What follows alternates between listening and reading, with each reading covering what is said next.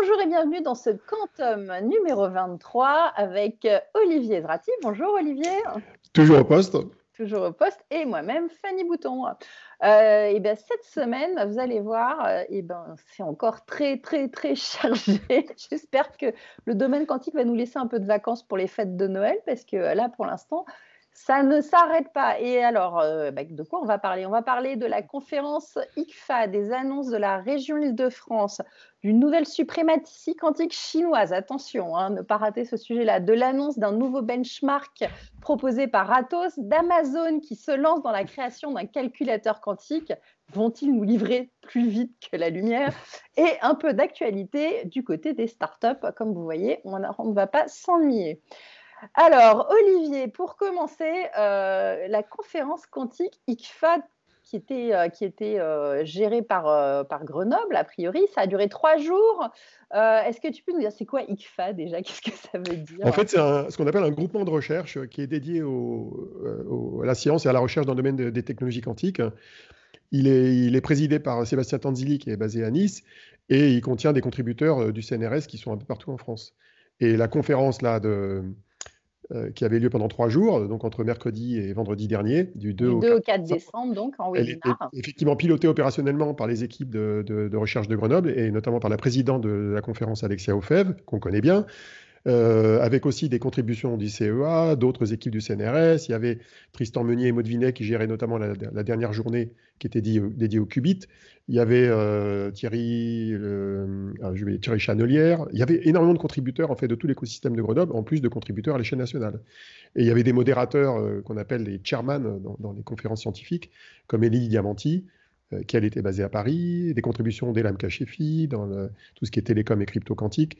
Donc, c'était trois journées où j'ai passé euh, quasiment tout le temps, à part les coups de fil euh, rivés au Zoom, et j'ai dû voir 30 conférences en tout. C'était extrêmement dense, avec beaucoup, beaucoup, beaucoup de matière. J'ai appris plein de choses. J'ai pris plein de notes. J'ai dû prendre une vingtaine de pages de notes pour la prochaine édition du bouquin. alors, il y, avait, il y avait quelques interventions, je dirais, je ne veux pas vexer les autres euh, intervenants, mais qui sortaient du lot, disons, qui, étaient remarquables. Il y en avait une notamment de Craig Guinness de Google AI qui était intéressante. Il y avait un, certain Jason Peta, que je ne connaissais, pas, de, Princeton, qui euh, donnait son point de vue sur les évolutions des qubits à spin d'électrons, qui est la, même filière que celle sur laquelle euh, le CEA, l'ETI et le CNRS travaillent à Grenoble. Mhm. Et puis, il y avait un autre point qui m'a favorablement euh, impressionné et, hum, je dirais, surpris, c'était le, choix éditorial de mettre en avant beaucoup de thésards. Parce que d'habitude, dans les conférences, tu vois les, j'allais pas dire les vieux croutons, mais tu vois les, chercheurs établis. Donc là, tu avais un mélange de chercheurs établis, de chercheurs étrangers et de thésards euh, français et étrangers, mais surtout des thésards euh, basés en France. donc, c'était rafraîchissant de voir que des jeunes, ben, on leur donne leur chance de s'exprimer et que peuvent présenter leurs travaux et des travaux dans l'air du temps, hein, sur les qubits, sur la métrologie, sur les télécoms, euh, sur la photonique. J'ai découvert d'ailleurs la grande diversité des activités aussi bien au CNRS qu'au CEA, euh, même au niveau des qubits. Hein. Euh, à Grenoble, par exemple, il y a des gens qui travaillent sur des qubits supraconducteurs, même au LETI, en plus de ceux qui travaillent sur des qubits silicium. Il y en a d'autres qui travaillent sur de la photonique, mais plutôt des circuits de photonique qui peuvent servir à plein de technologies différentes. donc en fait, c'est dans ce genre de conférences qu'on découvre la richesse technologique des, laboratoires en France et à l'étranger, et euh, de se rendre compte aussi que derrière, il y a un beau potentiel, euh, je dirais, ultimement d'entrepreneuriat pour, pour, celles des technologies qui pourraient aboutir à des, produits commercialisés. Alors, à noter aussi euh, la présence de Jean-Philippe Bourgoin, hein, qui était présent et qui décrivait l'état du plan quantique, toujours pas encore annoncé par le président. Qu'est-ce qu'il a raconté justement là-dessus? Alors Jean-Philippe, c'est le conseiller euh, de la ministre euh, Frédéric Vidal au ministère de la Recherche et de l'Enseignement supérieur. Et donc, euh, bah, en fait, il a dévoilé quelques éléments du plan que même Cédric O n'avait pas osé dévoiler quand on l'avait interviewé pour la QCB le 4 mhm. novembre dernier. Il a dévoilé, enfin Thierry Breton avait déjà levé le poteau rose dans une interview pour la recherche, il a dévoilé le fait que le plan représentait un milliard d'euros d'investissement sur cinq ans. Bon, c'était un secret de Polichinelle euh, dans, l'écosystème quantique, euh, tout le monde connaissait.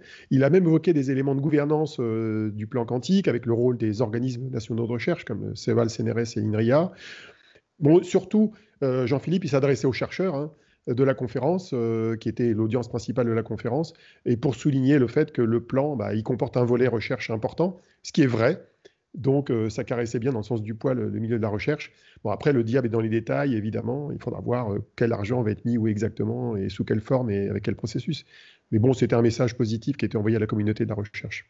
Mmh il y avait d'autres intervenants. Alors, parmi ceux que j'ai cités tout à l'heure, je voulais citer aussi, il y avait Élie Gouzien du CEA, mais basé à Saclay, qui est dans l'équipe de Daniel Estève et Pascal Berthet. Et, lui, il expliquait euh, comment on pouvait finalement réduire le nombre de qubits supraconducteurs euh, pour résoudre des problèmes complexes comme euh, l'algorithme de Shor, mais grâce à la mémoire quantique.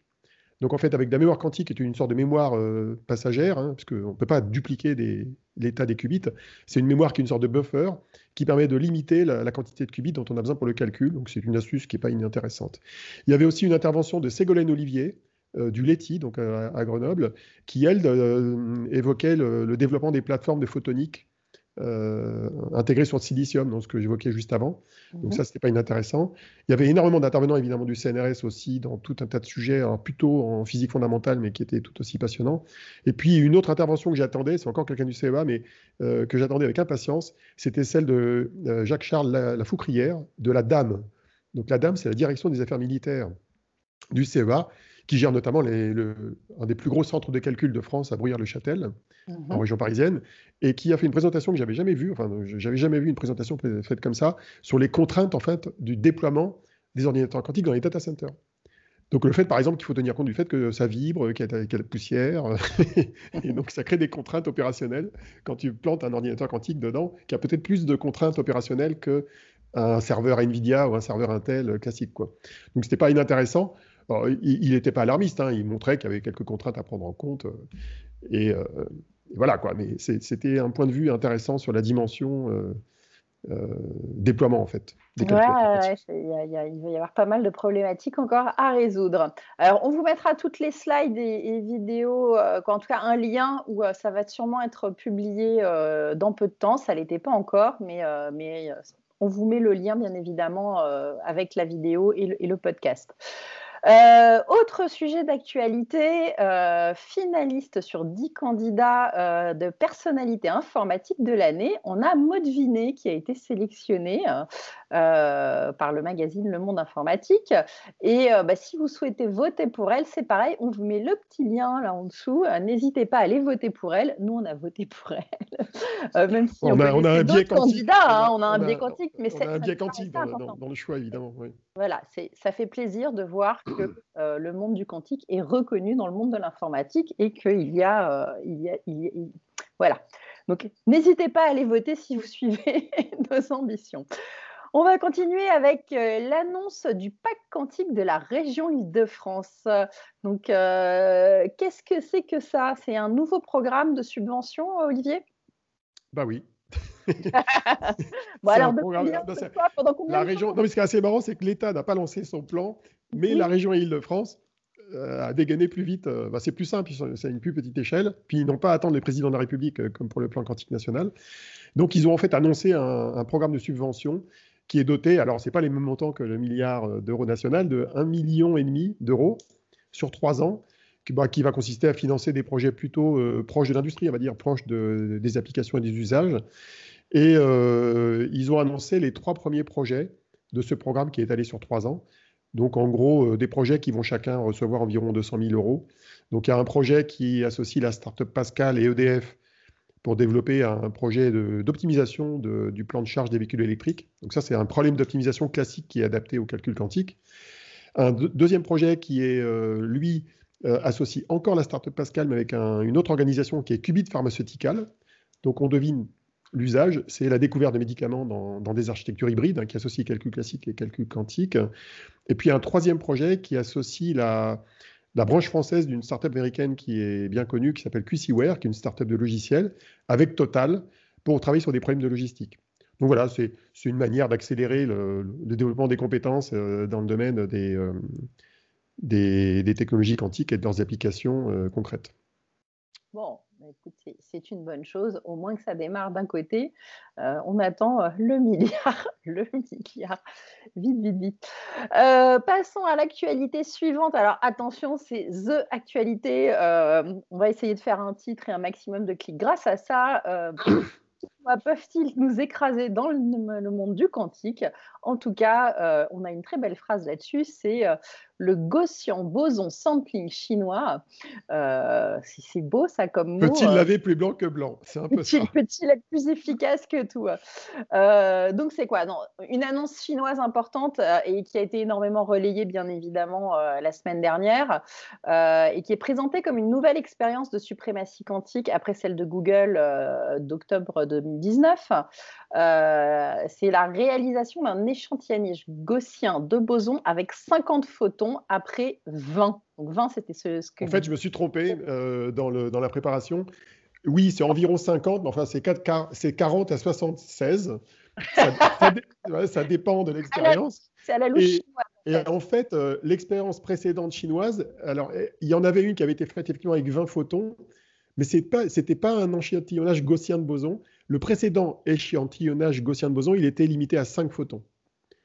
En traduction, c'est plus compliqué de faire du, gaussien que pas du gaussien. Et euh, voilà, c'était une expérience qui était un peu plus lourde à faire, mais l'intérêt de cette expérience d'échantillonnage gaussien de bosons, j'expliquerai ce que c'est après, c'est quand même euh, assez tordu, euh, c'est qu'elle est à la fois plus compliquée à réaliser, mais elle procure une accélération quantique qui est censée être meilleure que l'échantillonnage classique de bosons. Quoi. Maintenant, la question, c'est à quoi ça sert? Voilà, exactement. Eh ben, je, t'écoute, Olivier, à quoi ça sert? Alors, euh, c'est là où ça commence à se compliquer parce que tout le monde a dit oui, alors en fait, cet ordinateur-là, il va tourner, euh, je ne sais plus combien de milliards de fois plus rapidement que le Google Sycamore là, de Google l'année dernière. Il permet de calculer, euh, je ne sais plus combien, de 300 millions ou 500 millions de fois plus vite que les plus gros supercalculaires du monde. La question, c'est il calcule quoi, ce machin? En fait, il fait un calcul sur, euh, en gros, euh, la manière dont des photons se mélangent dans un interféromètre. Donc, en gros, tu as un laser qui utilise euh, plein de systèmes optiques pour dupliquer les rayons du laser. Ça génère en gros 50 photons, une moitié de phase horizontale, une moitié de phase verticale. Ça l'envoie tout ça dans un interféromètre qui mélange les photons. Bon, tu vois, ça les mélange, quoi. Je vais pas te détailler plus que ça, ça les mélange. Et puis en sortie, ça génère 100 photons qui sont les résultats du mélange, et ça mesure euh, avec des détecteurs de photons s'il y a un photon qui arrive dans 100 détecteurs. C'est une, une, vraie usine à gaz, ou plutôt une usine à photons. c'est une espèce de truc énorme avec des miroirs. Ça fait la, machine fait 3 mètres carrés, c'est ce qu'on appelle une table optique. Tu as plein de miroirs dans tous les sens, tu as plein de, de polariseurs, de, de, cristaux, de lasers, etc. Donc ça envoie la lumière dans cette espèce de gros machin. Elle arrive dans 100 détecteurs et les 100 détecteurs de photons, bah, ils, arrivent à voir ce que fait l'interféromètre. Il se trouve que euh, la physique qui décrit le comportement des photons qui traversent cette usine à photons, elle est modélisable numériquement. Ça, répond à des équations connues de la photonique, et ces équations, on peut les faire tourner sur un ordinateur classique. Et pour faire tourner ces équations dans un ordinateur classique, eh bien, quand tu as euh, entre 40 et 70 photons euh, qui arrivent dans les détecteurs, eh bien, le calcul nécessaire pour réaliser la, simulation numérique de ce truc-là, c'est incroyablement compliqué. Et c'est pour ça que ça dure euh, des milliards de fois ou des millions de fois le temps de calcul euh, qu'on a sur un calculateur, euh, supercalculateur classique. Alors, je me suis intéressé aux modèles mathématiques qui sont derrière. Les modèles mathématiques qui sont derrière, c'est trop marrant au niveau des petits noms. Alors, en fait, pour faire du calcul dans un ordinateur classique de ce qui se passe dans les photons, il faut calculer des, des torontoniens. Alors pourquoi des torontoniens? Parce que les torontoniens, c'est un modèle mathématique de calcul de matrice qui a été inventé par des chercheurs de Toronto. Jusque-là, ça, va bien. Alors quand tu lis la documentation sur les torontoniens, ça te dit que les torontoniens, c'est des variants des hafniens. On te dit, c'est génial, on est dans Lord of the Rings. Et en fait, les hafniens, c'est des variables, c'est des variantes des permanents. Alors, euh, jusqu'à présent, on a largué tout le monde, euh, sauf les spécialistes de la jeu linéaire. Alors, les permanents, en fait, c'est des calculs matriciels très compliqués. C'est des calculs qui euh, combinent plein de variables qui sont dans les matrices. Euh, le, temps de calcul est monstrueusement compliqué. C'est plus compliqué qu'un temps exponentiel par rapport à la taille de la matrice. Et donc, c'est super dur de calculer ça. Le problème de fond, c'est que euh, c'est de se poser la question de quel est l'intérêt de simuler numériquement un mélangeur de photons. Parce que ce mélangeur de photons, il n'est pas programmable. Tu ne peux pas lui dire, tiens, je vais rentrer un problème dedans et il va donner une solution. Euh, c'est juste un machin physique qui mélange des photons de manière plus ou moins aléatoire et euh, tu obtiens un résultat euh, naturellement quand tu mélanges des photons avec tes lasers et tes dispositifs optiques. Et si tu veux le simuler, ça coûte les yeux de la tête. Mais comme le disait un chercheur dans la conférence de la semaine dernière, c'est comme le problème de la simulation du verre d'eau, si tu veux. Euh, si tu veux simuler un verre d'eau qui contient des milliards et des milliards de molécules d'eau, qui elles-mêmes contiennent chacune euh, bah, deux atomes euh, d'hydrogène et un d'oxygène, eh bien c'est très compliqué numériquement à faire ça. Parce que tu as, un mouvement aléatoire des, des molécules d'eau dans l'eau, tu peux avoir des impuretés dans l'eau. Et la simulation numérique d'un verre d'eau, c'est un problème très très compliqué. Donc on peut considérer de ce point de vue-là que le verre d'eau fait un calcul qui est plus puissant qu'un ordinateur qui le supporterait la simulation. Tu vois le truc? Mais le problème, c'est que le verre d'eau, il calcule rien. Ah il ne te sert pas à obtenir un résultat particulier, à part voir les ondes LED dessus, mais bon, il sert à rien. Bah, c'est un peu le même problème avec les photons, c'est que euh, la simulation de ce mélangeur de photons, pour l'instant, elle sert à rien. Alors, il y a quand même une lueur d'espoir. Parce que jusqu'à présent, j'ai un peu démoli le, l'expérience. Euh, alors l'expérience est extraordinaire d'un point de la photonique. Euh, la qualité des photons générés par les lasers et la préparation des photons, c'est une prouesse. Le fait d'aligner autant d'appareillages à la queue leu et l'interféromètre, tout ça, c'est des prouesses. Le fait d'être capable d'aligner 100 détecteurs de photons et de mesurer le résultat, tout ça, c'est une prouesse technique, c'est sûr et financière, parce que je crois que c'est pas assez coûteux. Hein, ouais, non, oui, ça coûte assez cher, mais c'est pas, c'est pas inaccessible à des pays euh, modernes. Quoi. Certes, les Chinois ont beaucoup d'argent, mais je suis pas sûr que le coût de l'expérience soit inaccessible aux Américains ou aux Européens. C'est, la question, elle n'est pas là. La question, c'est est-ce qu'il est possible de, euh, d'utiliser cette expérience pour faire un calcul utile?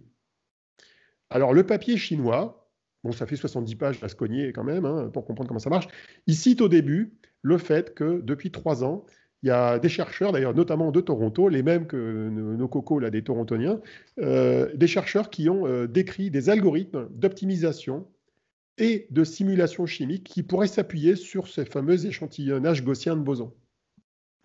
Ce qui veut dire que ça pourrait être potentiellement utile. La, la question qu'on peut se poser, c'est est-ce que quand on passe d'une expérience de simulation physique juste de mélangeur de photons à la même expérience mais appliquée à un cas d'usage pratique, est-ce qu'on obtient le même gain en puissance de calcul? Alors pour s'en donner une idée, on peut s'inspirer de ce que Google a fait il y a un an. Quand il y a un an, Google faisait de la suprématie quantique, eux aussi, ils exposaient les compteurs. Ils allaient beaucoup plus vite. Je crois que c'était de l'ordre de 1000 à 10 000 fois plus vite qu'un ordinateur classique. C'était des, ordres de grandeur intéressants. Et euh, pourtant, euh, en avril dernier, Google a publié deux papiers permettant d'utiliser le processeur Sycamore avec ses 53 qubits pour faire des choses concrètes. Un pour de l'optimisation opérationnelle et l'autre pour de la simulation chimique. Seulement, petit détail, c'est que euh, le nombre de qubits euh, utilisés dans ces deux expériences-là ne dépassait pas 23 euh, sur les 53 du processeur. Résultat, il n'y avait pas de supériorité par rapport au calcul classique, parce qu'avec 23 qubits, tu n'es pas supérieur à même pas un laptop, à peine, à un laptop.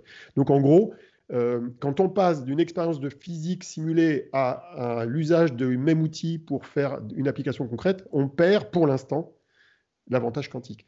Donc euh, ça reste euh, un point d'interrogation.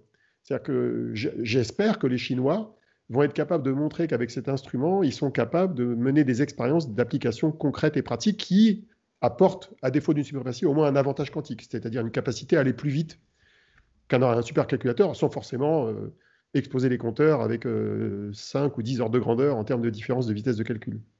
Alors, il y a un autre élément euh, perturbant dans l'expérience, c'est que euh, l'expérience qui génère les fameux 100 photons, bah, quand on lit les papiers, ils disent que oui, en règle générale, on, arrive à mesurer de l'ordre de 42 ou 43 photons, mais de temps en temps, on en mesure 76.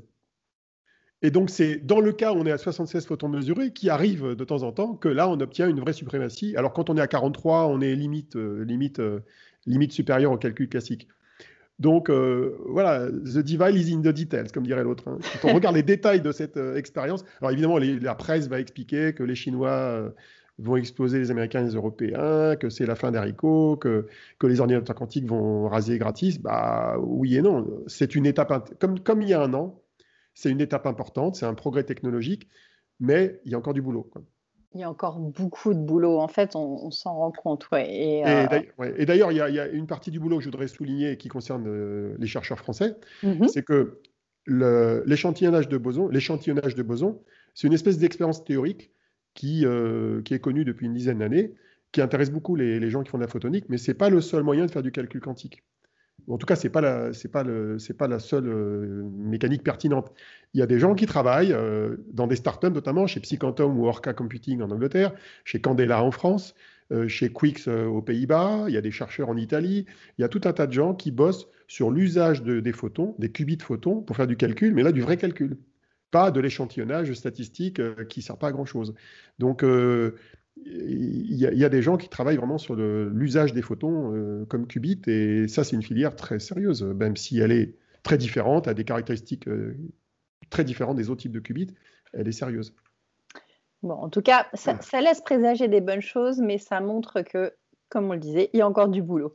On va passer à une autre annonce, euh, et celle-là, elle est plus intéressante. C'est, euh, on a vu pour calculer et comprendre euh, la qualité des qubits, tout ça, tout ça, il fallait benchmarker. et donc, ce n'était pas toujours clair et, tout. Et là, cette semaine, Atos a préposé son propre benchmark avec une différence, une façon différente de faire. Euh, donc, c'était le 4 décembre dernier euh, dans un webinaire avec Élie Girard, euh, le CEO d'Atos, et Cyril Alouche, qui dirige la R&D quantique. Et aussi Serge Arroche, Alain Aspect, Arthur Eckert, David Di Vincenzo et Daniel Estève. que des cadors. Hein, que des cadors. voilà, donc ça s'appelle le benchmark Q-Score. Qu'est-ce que ça permet, Olivier, exactement? Bah, déjà, il faut évoquer les benchmarks existants. Hein. Euh, l'un des benchmarks les plus connus, euh, c'est celui d'IBM qui s'appelle le Quantum Volume, euh, qui d'ailleurs a deux versions différentes, une de 2017, une de 2019, qui permet en gros d'évaluer sur un ordinateur quantique le nombre de qubits qui peut être mis en parallèle, mais surtout la profondeur de calcul, c'est-à-dire que combien de portes quantiques on peut exécuter à la queue leu sans qu'on on atteigne un taux d'erreur qui soit invalidant pour la qualité du calcul. Et, et ce volume quantique, il est assez simpliste dans sa forme puisqu'il est présenté sous forme d'une puissance de 2 et le, chiffre euh, auquel 2 est mis à la puissance, c'est le nombre de qubits en question. donc c'est un nombre de qubits qui correspond à un nombre de portes quantiques qu'on peut exécuter dessus avec un taux d'erreur raisonnable. Euh, donc ça fait 2 puissance n, sachant qu'aujourd'hui le n le plus élevé qu'on a obtenu chez IBM c'est 6 je crois. Donc pour 64 ou 128, entre, 6, entre 5, 6 et 7, donc euh, c'est 64 euh, ou 128 euh, en volume quantique. Le meilleur benchmark non publié aurait été obtenu par IonQ, qui est de 4 millions, donc c'est beaucoup plus. Bah parce que c'est 2 puissance 22. Ils ont réussi à mettre 22 qubits sur 22 séries de portes quantiques à la queue leu avec des qubits à, à, ion piégé. Bah, les fameux qubits dont on a parlé dans un numéro précédent qui était présenté comme l'ordinateur quantique le plus puissant du monde, lui aussi, parce qu'il y en a un tous les mois, un ordinateur plus puissant du monde, donc c'est comme ça, il faut s'y habituer. Euh, alors le benchmark d'IBM, il est intéressant, mais il ne te dit pas à quoi ça sert. Il ne te dit pas à quoi vont servir tes qubits que tu as alignés comme ça. Et donc l'approche d'Atos, ça a été de prendre le problème à l'envers, elle a été de se dire, est-ce qu'on ne peut pas prendre un problème concret, normalisable, classique, et finalement définir la taille de ce problème qu'on va pouvoir résoudre avec un ordinateur donné? Donc tu inverses, tu inverses la question. Tu vois, au lieu de te dire quelle est la puissance de la machine, tu dis quel problème elle peut résoudre? Et donc ils ont pris un problème qu'on appelle le max cut. Bon, c'est un truc bizarre, mais le max cut, en fait, c'est un problème d'équation de, de, complexité. C'est comment tu gères un, problème de complexité. Typiquement, le problème du voyageur du commerce. Quelle étape il faut euh, traverser pour minimiser le temps de parcours, pour livrer par exemple des paquets Amazon ou, faire le, bah, le trajet d'un commercial itinérant qui doit passer par un certain nombre de villes. Sachant qu'on sait qu'au-delà d'une quinzaine d'étapes, c'est très compliqué à calculer. Donc, euh, ils se sont dit, bah, on va prendre le nombre de variables de ce problème, et ce nombre de variables qui peut être traité par l'ordinateur quantique, ça va euh, être l'indicateur Q-score. Donc, euh, ce qu'ils font, c'est qu'ils prennent un problème, ils le font calculer par l'ordinateur, ils regardent s'ils obtiennent une solution, puis au moment donné, l'ordinateur est plus capable de, faire, de calculer la solution, ils disent on s'arrête et on, prend le, dernier chiffre valable. Donc on prend le dernier nombre de paramètres qui a pu être calculé. C'est ça la méthode.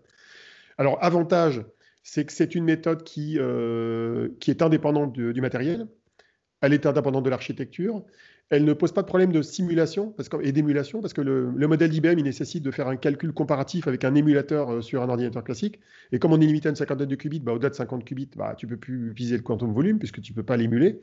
Alors que là, tu n'es pas, pas contraint par cette émulation. Parce que tu peux vérifier que la solution est bonne sans avoir à faire appel à une très grosse machine, en fait. Mmh euh, typiquement, dans les problèmes de complexité, le temps de calcul peut être exponentiel, mais le temps de vérification, il est au pire polynomial. Donc, ce n'est pas très grave. Donc, on peut calculer ça sur une machine normale. Donc, euh, voilà le principe. Euh, c'est concret, c'est pratique. Il y a du code qui sera proposé en open source au début de l'année prochaine. Et ils vont commencer par benchmarker ça sur leur propre émulateur. Et puis après, ils proposeront aux universités, aux chercheurs et à d'autres de, faire leur propre benchmark sur les machines du marché. Bon, donc euh, une, bonne solution qui paraît un peu plus concrète et un peu plus. Euh, Alors, elle est plus concrète, mais elle n'est pas complète. pourquoi, donc? Bah, Elle n'est pas complète parce que le problème MaxCut, il est bien, il est, il est pratique, mais ce n'est pas le seul type de problème qu'on peut résoudre avec un calculateur quantique. Il y en a d'autres, hein. il y en a au moins deux autres que j'aime bien mettre en avant. Il y en a un qui est la simulation chimique. Et là, en gros, si on voulait faire l'équivalent du max cut, on prendrait le nombre d'atomes dans une molécule qu'on est capable de simuler. Il se trouve qu'il y a euh, un laboratoire aux États-Unis, le Doc Ridge euh, du département de l'énergie, qui a essayé de faire ça, mais il s'est limité à un type de molécule uniquement. Il n'a pas, trouvé une manière de définir un benchmark générique sur un nombre arbitraire d'atomes dans une molécule. Euh, et puis le deuxième et le troisième type de benchmark qui serait intéressant d'avoir, c'est la factorisation de nombres entiers. Parce que ça nous permettrait de savoir euh, à quelle vitesse on va se rapprocher de l'algorithme de Shor euh, pour casser clés RSA. Donc ça pourrait être pratique de faire ça.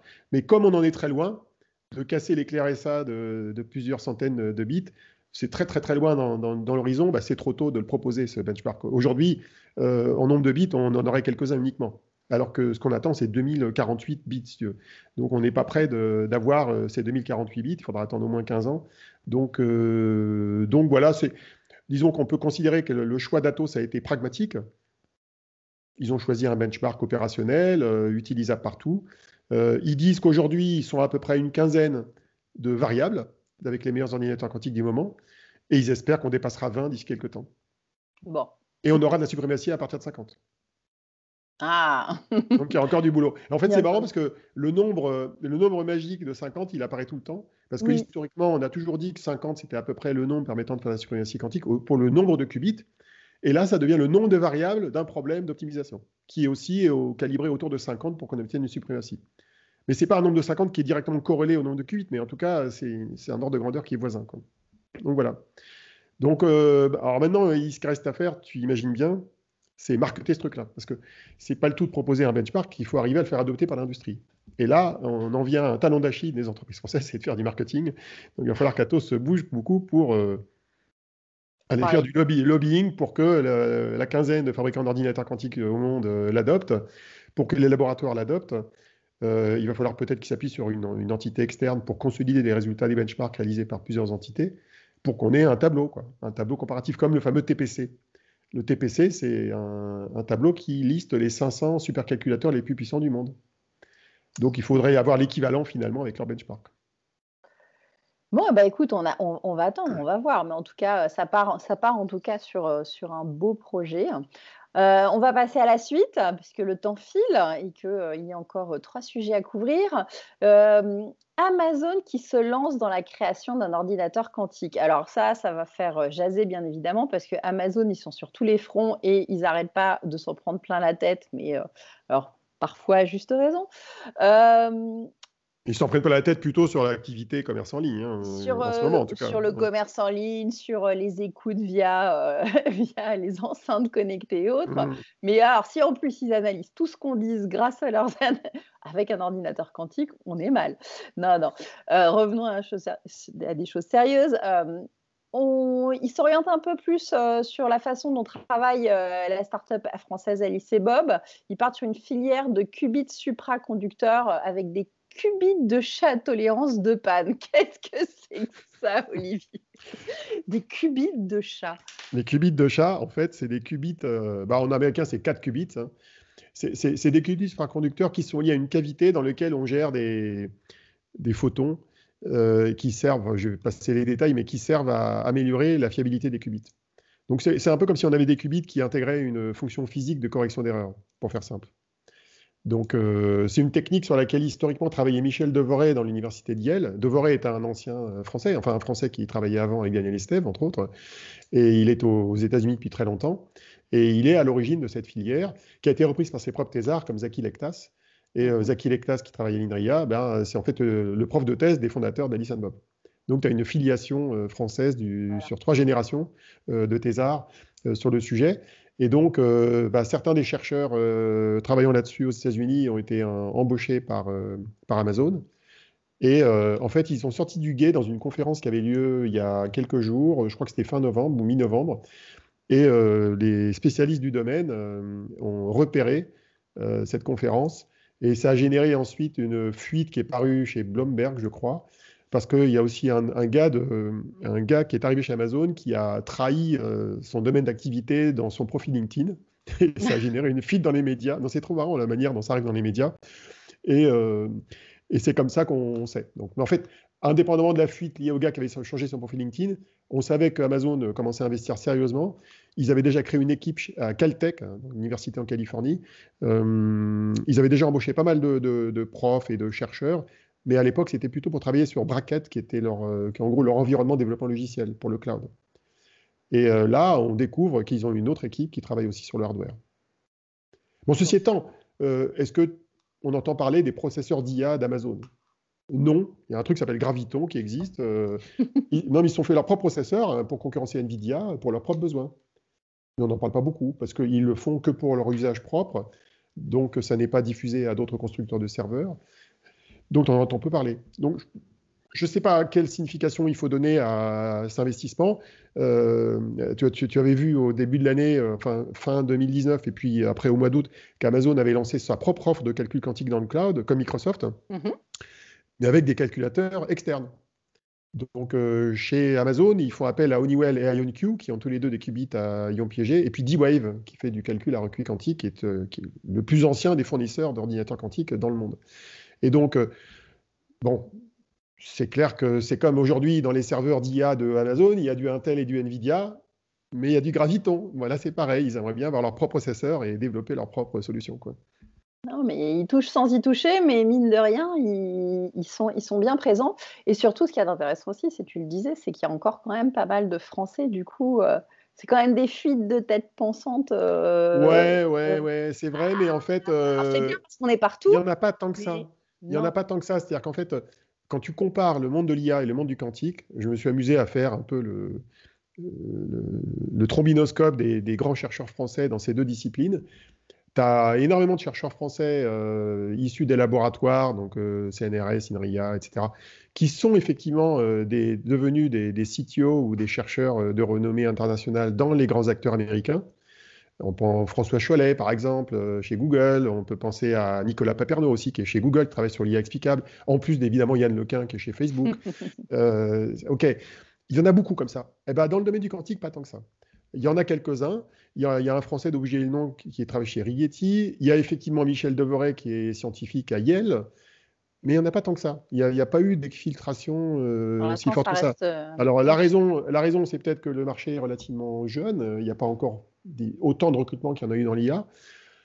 Bon, enfin bon, euh, d'ailleurs c'est presque miraculeux quand tu vois la quantité de chercheurs qui bossent au CNRS en France, qui est quand même pas l'endroit où tu es le mieux payé de la Terre, euh, bah, de voir que les gens sont encore fidèles à leur, euh, leur mission de recherche publique, alors que la concurrence est rude et elle va être de plus en plus rude. Donc, euh, par certains côtés, je leur tire le chapeau parce que c'est facile d'être attiré par le secteur privé, surtout quand. Oui, mais c'est ça, on, peut leur tirer le, on peut tirer le chapeau pour ça, mais on peut aussi rappeler qu'il faut qu'on fasse attention à ces chercheurs et qu'on les couvre parce que ça va commencer à être très problématique de les garder. Et la jeune génération la jeune génération euh, se pose quand même régulièrement la question de euh, si j'avais le choix, qu'est-ce que je vais faire? Et euh, il faut vraiment qu'on les et qu'on donne, qu'on redonne aussi un peu de valeur à, cette filière de la recherche. C'est vraiment important. Bah, D'ailleurs, je l'ai constaté dans la conférence la semaine dernière parce que pendant cette conférence, il y avait ce qu'on appelle les poster sessions. Alors, pour ceux qui ne connaissent pas le monde de la recherche, une poster session, c'est euh, en gros un moment dans un break d'une conférence pendant lequel les, jeunes chercheurs présentent sur un grand poster, un peu comme des témoins de Jéhovah, leur activité.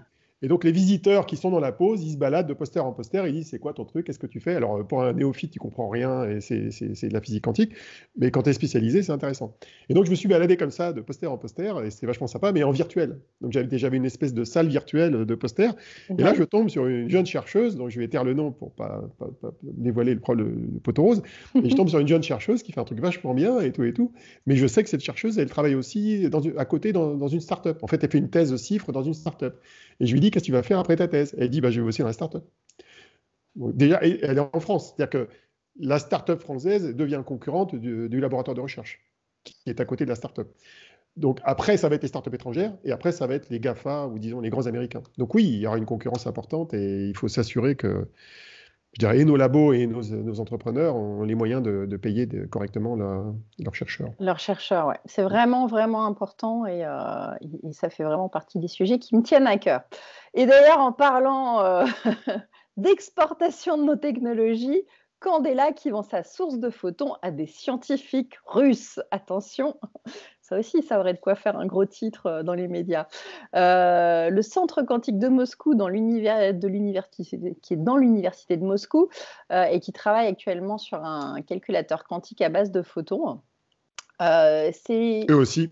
oui, voilà, bah forcément, maintenant, partout, on se rend compte que c'est vraiment devenu un sujet important dans tous les pays du monde qui peuvent se le permettre. Euh, ça a quel, euh, quel impact euh, ce, genre de vente C'est quoi l'intérêt Tu as oublié de dire qui l'avait vendu? C'est Candela, non, je ah pas dit. C'est Candela. Candela vend sa C'est Candela, oui, oui. Alors, effectivement, c'est Candela, qui est une startup qu'on connaît bien, puisqu'on connaît les fondateurs, on connaît euh, Valérie Nguiez, Nicolo, Nicolo Somachi, puis évidemment Pascal Sonlar, qui est la source d'inspiration du procédé technologique qui est utilisé dans la source de photons de ces sociétés. Il faut savoir que Candela, c'est c'est vraiment un bijou parce que c'est une société qui fabrique probablement une des meilleures sources de photons uniques utilisables dans des expériences quantiques euh, de plein de natures différentes, aussi bien pour du télécom que pour du calcul ou faire de la physique, hein, ou même faire de, l'échantillonnage des bosons. Mm. C'est une des meilleures sources. Il y en a d'autres, il y a des concurrents, certes, mais c'est vraiment une, société qui fait un travail de, très grande qualité, qui est adossée sur un laboratoire du CNRS qui est le C2N, et c'est une société qui fait du chiffre d'affaires. Bon, je ne vais pas le dévoiler parce que je le connais, mais ils développent déjà leurs machines euh, dans le monde. Euh, ils ont plus de clients d'ailleurs à l'étranger qu'en France. Et là, ils viennent de vendre ça à des Russes. C'est plutôt pas mal. Donc, ça montre la compétitivité de la société. Et euh, elle a dans ses cartons d'autres projets dont on parlera plus tard qui sont extrêmement intéressants. Et d'ailleurs, ils en sont à leur deuxième génération de, de, sources de photons, mais je crois qu'on en a déjà parlé dans un numéro précédent. oui, oui, oui. Prometheus qui utilise un laser qui est directement branché avec une fibre sur le quantum dots qui sert à générer le photon. Et c'est vachement mieux. bon. Hein. Et allez, dernier sujet de cette semaine, la levée de fonds de 38 millions euh, de dollars de Zapata, euh, qui est euh, l'éditeur de logiciels US. donc, en tout, ils ont levé 64 millions de dollars. c'est bien, c'est pas bien. ça va leur permettre quoi? Bah, c'est plutôt bien, parce qu'en fait, c'est une boîte de logiciels. Euh, ils ont créé une plateforme qui s'appelle Orchestra, qui sert en gros à piloter les workflows de calcul hybride, donc qui permet de mélanger les calculs classiques avec du calcul quantique. Ils travaillent dans plein de domaines, ils travaillent dans le quantum machine learning, dans la simulation chimique. Alors, ils ont un gars à leur tête, mais j'oublie toujours son nom parce que c'est super dur à de prononcer. Je vais, ouvrir un document pour retrouver. C'est Aspuru Juzik, je crois. C'est un mec d'origine turque, mais qui bosse aux États-Unis. Pourquoi je voulais citer ce gars-là? Euh, C'est que ce gars-là, qui est plus ou moins leur CTO et cofondateur, il a une caractéristique, c'est qu'il est, euh, il est l'auteur d'un des papiers auxquels font référence les Chinois sur euh, l'usage de l'échantillonnage du boson pour faire des calculs de simulation moléculaire. Donc, en gros, il y en a sous la cheville derrière. je vais chercher le nom, c'est Aspuru, Aspuru Jurzik, un truc comme ça. Non, mais c'est super dur. Vous sais qu'Olivier ne prépare pas toujours bien, il a oublié. Non, mais je prépare pas toujours très bien et, j'ai vraiment honte. Euh, j'ai vraiment honte de ne pas retrouver le nom du gars. Je vais le retrouver, il est quelque part dans mes papiers. Euh, et il est, euh, il est, voilà, j'ai retrouvé, je retrouve, je retrouve, je retrouve, je retrouve pas. On, l'écrira, on l'écrira, mais ouais, ça y est, j'ai retrouvé. Ah ben j'étais pas loin. Non, c'était bon. Hein. C'est Alan Aspuru Juzik, c'est bien ça. j'étais pas très loin. Et le papier est daté de 2014. C'est un, chercheur américain, mais qui est cofondateur de cette start-up, euh, à ma connaissance, et euh, qui d'ailleurs était intervenu à la QCB en juin 2019. Euh, pas lui, mais enfin, en tout cas, la société était intervenue dans, la conférence organisée par BPI France. Alors, il faut savoir que la boîte, elle vient de lever 38 millions, mais elle avait levé 64 en tout. Donc, ça fait 64 avec les 38. Donc, voilà. je ne sais pas si ça les place comme la meilleure start-up en levée de fonds côté logiciel, mais peut-être pas loin. Hein. Parce que la plupart des startups qui ont levé plus de 50 millions, à ma connaissance, c'est plutôt des startups du hardware. C'est des Rigetti, des D-Wave, des Psyquantum. Euh, il y a très peu de boîtes de soft quantique qui ont levé plus de 20 millions de, de, têtes. Hein. je retrouve mes tableaux, mais. c'est dans la logique de ce qui devrait se faire, puisqu'on sait qu'il faut euh, que les softwares maintenant se développent pour pouvoir faire tourner les machines qui arriveront derrière. Donc c'est plutôt bien, ça va dans le bon sens. Ça va dans le bon sens et ça me permet de soulever un point critique pour la France, c'est qu'on n'a pas assez de startups dans le logiciel quantique. Euh, beaucoup de gens dans l'écosystème, comme Christophe Jurzac de Cantonation, s'en lamentent à juste titre. Il faudrait qu'on ait à la fois plus de chercheurs, plus de développeurs, et plus de startups. Alors évidemment, c'est des startups qui ne vont pas toutes réussir. Hein. Le, principe base de la startup, c'est que toutes ne réussissent pas, évidemment. Il y en a quelques-unes qui, arrivent à exploser. Mais euh, exploser positivement, on s'entend. À devenir des, unicorns. tu peux réussir sans devenir une unicorn dans le monde des startups. Il ne faut pas croire que l'univers des startups se résume aux unicorns ou aux GAFA. Heureusement, euh, c'est comme les PME, les TPE. Il faut des PME des TPE dans un écosystème. Donc, euh, il en faut aussi dans le monde du logiciel. Et franchement, on n'en a pas assez. Hein. En France, on a deux qui sortent du lot, comme euh, Canfi, euh, qui fait de la finance, euh, Qubit Pharma, qu'on a cité tout à l'heure, qui fait de la simulation chimique. Bah, il se trouve que dans les deux cas, ils sont amenés à faire de la simulation chimique et de la finance sur des ordinateurs classiques. Alors, ils sont quantum inspired, comme on dit, ils, sont, ils font du calcul hybride, ils expérimentent le calcul quantique, mais il faut se préparer. Il faut se préparer et ce serait bien qu'il y ait plus de jeunes qui réfléchissent à ça. Bon, eh ben, écoute, merci Olivier pour cette émission euh, un petit peu plus longue que d'habitude, mais finalement tu as réussi à ne pas faire une heure. Ouf, elle devrait être écoutable dans sa totalité euh, en deux fois. Euh, on vous remercie tous de nous avoir écoutés une fois de plus, et puis on se retrouve Peut-être après les fêtes de Noël maintenant, Olivier. Bah, ça dépend de l'actualité. Ça, dépend de l'actualité. Bon, alors peut-être dans 15 jours. Non, il est très probable que ce soit début janvier. mais on ne sait jamais. On ne sait jamais. Des fois qu'il euh, y a une supériorité, euh, une suprématie quantique qui viennent d'ailleurs encore. Je sais pas, des Japonais, euh, des Russes, des Français. Ah, il y a des Français qui nous préparent quelque chose. Allez, allez, Olivier, ça suffit on se tait, on, va profiter un petit peu. La prochaine fois, ça sera les Français. J'espère que ça, sera les Français. Ça sera les Français. À très vite. Au revoir. Au revoir.